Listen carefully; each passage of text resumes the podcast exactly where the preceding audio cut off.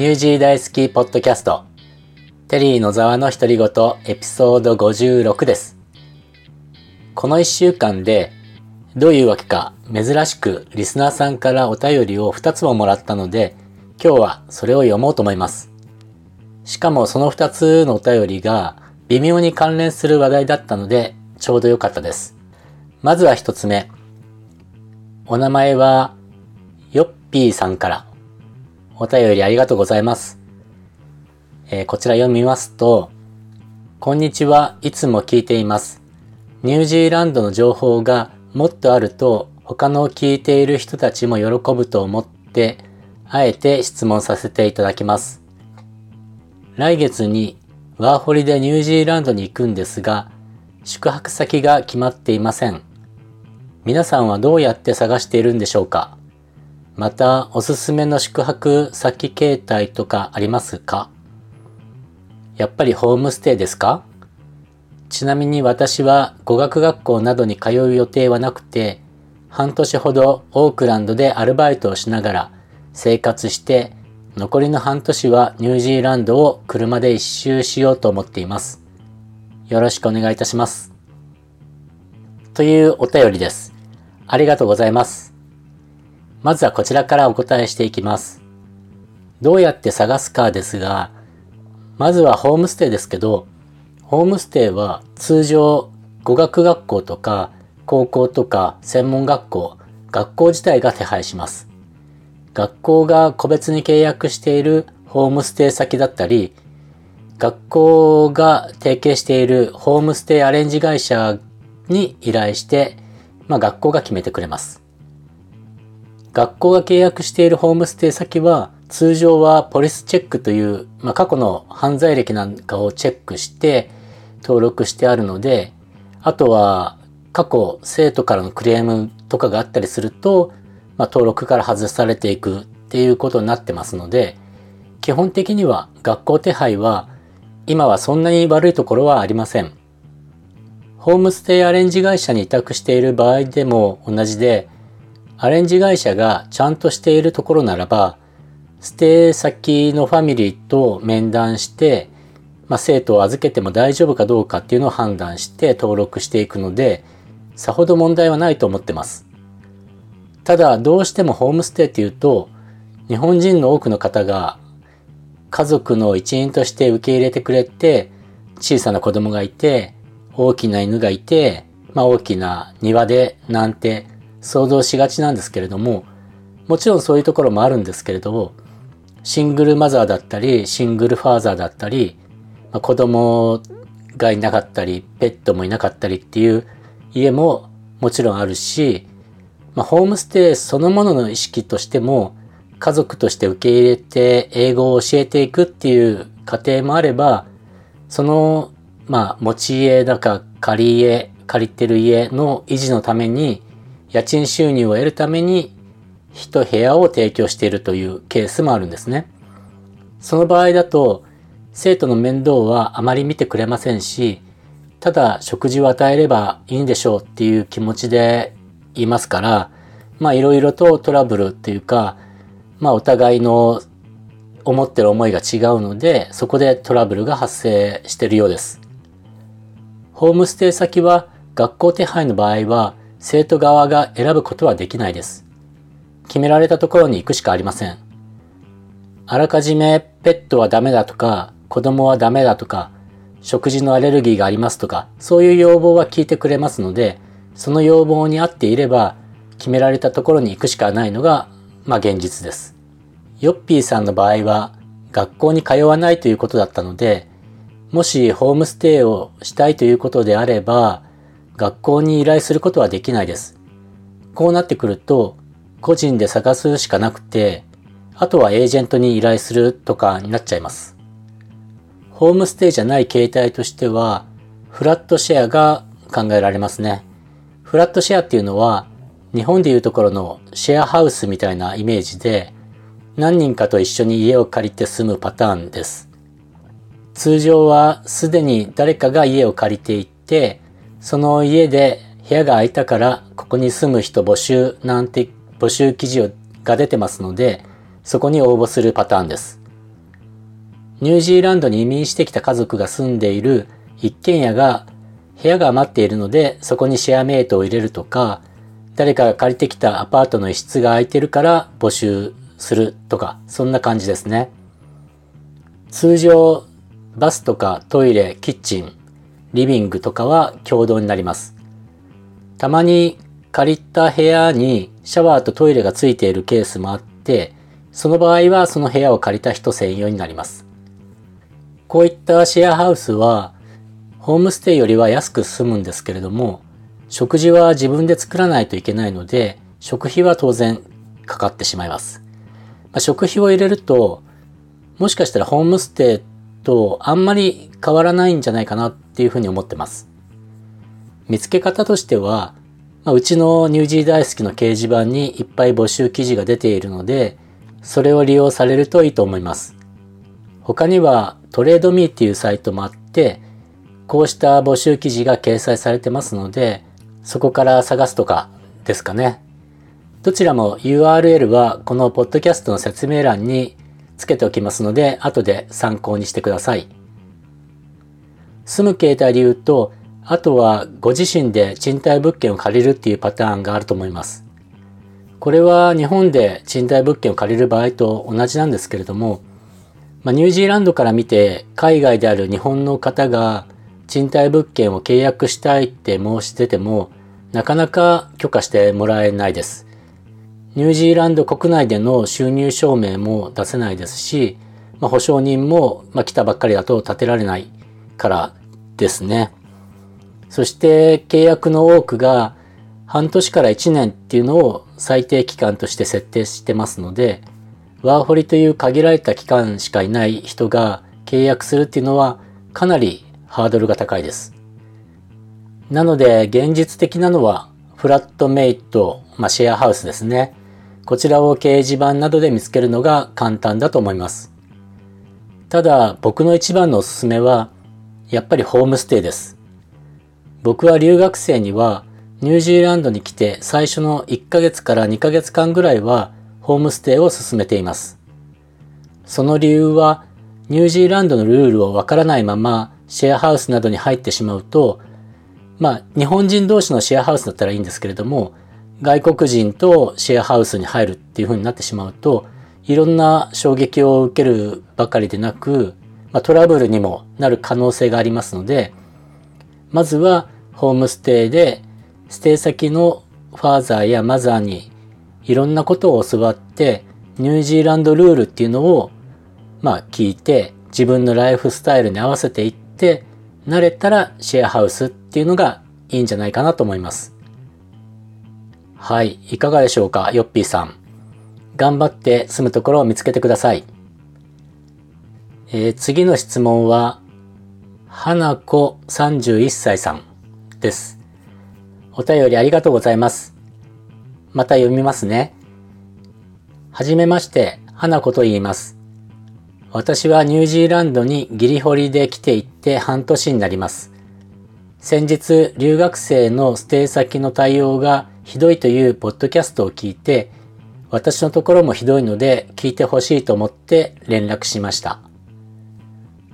実は私は先月からホームステイをしているのですが、そこはシャワーとか食器洗いに使う水の量を非常に厳しく監視されていて、シャワーは7分しか使えず、食器洗いも最後は水で洗剤を洗い流すのはもったいないので、食器は洗剤ついたままでいいと言われてます。私は食器が洗剤ついたままなんてありえないので、先日水洗いしていたらすごく怒られました。そしてこれは私じゃないのですが、ルームメイトがシャワーを少し長めに入っていたら、やっぱり怒られました。何を起こっているのか私の英語力ではわからなかったのですが、これっておかしいなと思ってます。水の代金がどれくらいしているのかわかりませんが、ニュージーランドではそんなに高いのでしょうかその割にはホストファーザーは車を水で洗っているんです。なんだか釈然としないのです。野沢さんなら私の気持ち理解してもらえるかなと思って書きました。ポッドキャストいつも聞いています。頑張ってください。花子31歳。はい。花子31歳さん。お便りありがとうございます。このトラブルって、実はホームステイでは一番多いトラブルです。これは勘違いとニュージーランドの住宅事情などが、まあ、複雑に絡み合っている事案なんですね。僕が気持ちを理解できるっていうふうにありましたけど、まあ、気持ちはわかるんですけれども、これはホームステイ先が正しいんです、多分。一つずつ絡み合ってる要素を見ていくと、まずは水の制限がなんで厳しいかですが、これ水ではなくてお湯の制限だと思われます。今でこそ都市ガスが引かれている住宅が多くなってきましたが、ニュージーランドはもともとガスが引かれていなくて、すべて電気なんです。キッチンのお湯をひねって出てくるお湯っていうのは、家の中にある大きなタンクに水を溜めて、そのタンクを温めてお湯を作ってます。台所のお湯はそのお湯が出てくるんです。なので、タンクのお湯がなくなると、またタンクに水を入れて電気で温めてお湯にします。もちろんこれは自動的に行われるものなのでいいんですけれども、タンクが空になると水がこう注入されて、大体ですけど、夜間、電気代が安いので夜間の間に温めておくっていうパターンですね。台所のお湯だけじゃなくて、シャワーも同じです。シャワーで使っているお湯はタンクに温められたお湯なので、タンクがなくなれば、水をタンクに入れるところから始まって、しばらくはシャワーからお湯は出ないで水なんです。なので、その家に住む人が全員で長いシャワーを浴びちゃうと、後でシャワーを使う人がタンクが空になっていて、お湯が出ないで水だけになっちゃうっていうことになっちゃいます。だからタンクの大きさと使用する人数で考えて、1人7分とか10分とか決めてるんですね。水代をケチっているのではないと思います。台所のお湯もいっぱい使うなっていうのも同じ理由です。ただ、食器についた洗剤を洗い流さないっていうのは、これはまた違う理由です。ニュージーランドの古くからの習慣で、食器の洗い方は、シンクに水を張って、そこに汚れた食器を軽く水で注ぎながら入れていきます。そして洗剤を使って一つずつ張った水の中で洗っていきます。まあ、そうすることで同時にすすぎも完了しているっていうことみたいです。でも日本人から見れば洗剤はついたままですし、まあ、これって体にいいの？っていう思うレベルですよね。一度ニュージーランドの友人に聞いたことがあるんですけど、彼の答えは、この洗剤は体に入っても大丈夫っていうふうに、まあ自信たっぷりに言ってました。でもそこは僕は信用してなくて、我が家では日本スタイルで食器を洗っていって、最後にお湯を使ってきれいにします。まあうちはガスが入ってるので、いつでもお湯が出るからっていうことでもありますけど、電気だとしてもおそらく最後はやっぱり洗ってると思います。花子31歳さんが憤慨している点はおそらく水ではなくてお湯の使用量の問題だと思いますので、そこはホストファミリーの言う通りにしないと他に迷惑がかかるんじゃないかなと思います。お父さんが車を水で洗ってるっていうことですけど、水は大丈夫なんです。タンクのお湯を使わないので。あくまでタンクのお湯の問題なんです。お父さんがルームメイトに起こったのは、おそらく長いシャワーを使われてしまって、もうお湯が出なくなってしまったからじゃないでしょうか。お父さんがシャワーは水しか使えなかったので怒ってるんじゃないかなと思います。ホストファミリーも日本の事情を知ってるわけじゃないので、タンクで温めてお湯をみんなでシェアするのが当たり前って思っていると、留学生にいちいちなんでこういうルールになっているかなんて説明しないで、シャワーは7分とか言うだけなので、そこがトラブルになってるんじゃないでしょうか。なので、花子31歳さん、憤慨している気持ちはよくわかるんですけれども、これがニュージーランドの生活スタイルなんだなと思って、まあ、郷に入ったら郷に従えじゃありませんけど、そこはまず慣れてほしいです。最初のヨッピーさんのお便りに答えたこととダブりますけど、こうしてニュージーランドのルールなどを教えてもらえるホームステイ先は絶対最初に経験した方がいいので、そういう意味では、花子31歳さんもここでのスタイルに慣れてもらって、今後のニュージーランド生活を楽しんでもらえたらいいなと思います。お二人ともお便りありがとうございました。今回は最後にニュージーランドのニュースから一つお伝えします。先週のニュージーランドのニュースでオークランド市内の治安が悪化していて警察官の見回りが2倍以上に増えているのに市内での暴力や薬関連でのトラブルが後を絶たないっていうニュースが出てました。そうなんです。オークランドでは犯罪が増えているみたいです。治安は相当悪くなっています。先ほどのニュースの中では、ただ歩いていただけでいきなり頭を殴られて2日間も病院で過ごしたっていうふうに出てました。それくらいオークランド市内での治安は悪くなってます。とにかく昼間から酔っ払っているのか、薬でラリっているのかわからないんですけれども、規制を上げながら歩いてる人とかいっぱいいますし、でもそういう人たちっていうのは、一目見れば危ないやつだってわかるので、近づかないようにすれば大丈夫なんですけれども、ごく普通に見える人たちが、いきなりすれ違いざまに襲ってくるらしいので、本当に怖いです。若い女性グループに突然襲われて、スマホを取られたっていう話もよく聞く話です。僕は特に若い女性グループとすれ違うときは、いつでも逃げられる場所を確保しながらすれ違うようにしてます。オークランドの市内を歩くときは、音楽を聴きながらなんてことは絶対しません。常に緊張して歩いてます。車を止めるときは、絶対監視カメラ付きの有料駐車場に停めますし、まあそれでも被害に遭うのですから、中には絶対貴重品は置かないです。少し前にラムレードといって車でお店に突っ込んで物品を奪うというのが流行ってましたが、それは今でも続いているようです。若者の間でなんだかゲーム感覚でやってるようですが、お店側にしてみれば大損害です。ラムレイドを防ぐためにお店の前に大きな金属の支柱を立てたりしてますけど、それだってかなりのお金をかけてます。市内のお店を構えてるところは本当に大変だと思います。もうどうしてこんなに治安が悪くなってきてしまったのか本当に残念です。そしてこういう事実を知らない日本のエージェントさんがニュージーランドは安全だからなんて言って留学生を送り込む実態があってそれがどんだけ危険な行為なのか分かってほしいです。安全と思い込まされてきた学生は日本よりも安全と勘違いして露出の多い服を着ていたり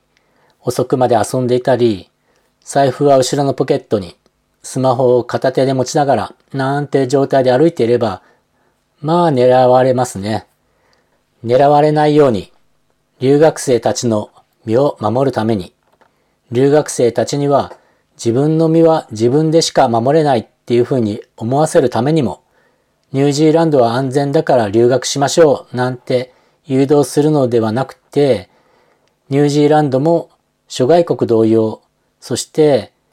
まあ今の日本と同様に危険だから、そして日本の交番っていう仕組みもないので、警察官が近くにいるわけじゃないですし、英語も通じなければ助けも来ない。そういうところに行くんだよっていうふうに留学生たちの気持ちを引き締めてほしいです。安全だから行きましょうっていうのは留学生のことを全く思っていない単純に自分たちの売上達成目的だけの営業トークでしかないと思います。僕はニュージーランドは危険な国だから来ないでくださいって言ってるわけじゃないです。むしろ来てほしいです。別にうちを使わなくてもいいのでとにかくいっぱい留学生に来てほしいですし、永住者ももっと増えてほしいです。危険だ、安全だっていうのは何をもってそう言えばいいのかも基準はわからないはずです。日本と比べて安全なのか、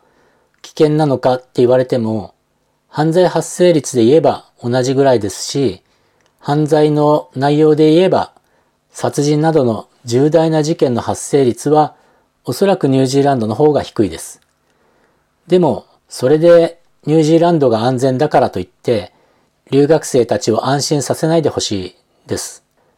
もしそういう安全か危険かっていうことで留学生を誘導するんであれば、具体的な数値をちゃんと見せて、こういう犯罪が多いですよとか、こうすれば安全ですよっていう風なアドバイスをして本人たちに決めてもらうべきです。最初に伝えたニュースのように、今現在のオークランドの治安悪化なんてことも、ちゃんとアンテナを張り巡らせてアップデートしていかないといけないですよね。日本に行ってどれだけ現地のことを把握できるのかわかりませんけど、現地の今を知らないまんま過去の情報とか過去誰かが作った資料をもとにニュージーランドは安全っていう言葉を大きく掲げて、まあ、洗脳っていうか営業しているやり方は結果的には留学生を危険にさらしていると思います。ニュージーランドにいっぱい人を送り込むのは本当に嬉しいことなんですけれども、安全だっていう言葉を一人歩きさせないようにしてほしいと思います。はい、今日はこの辺で終わりにします。皆様からのコメントは Twitter の DM でもウェブサイトのコメント欄からでも受け付けています。今回読んだお便りみたいに、ニュージーランドに関する質問でも OK です。できる限り答えていきたいと思います。それではまた来週。ニュージー大好きの野沢でした。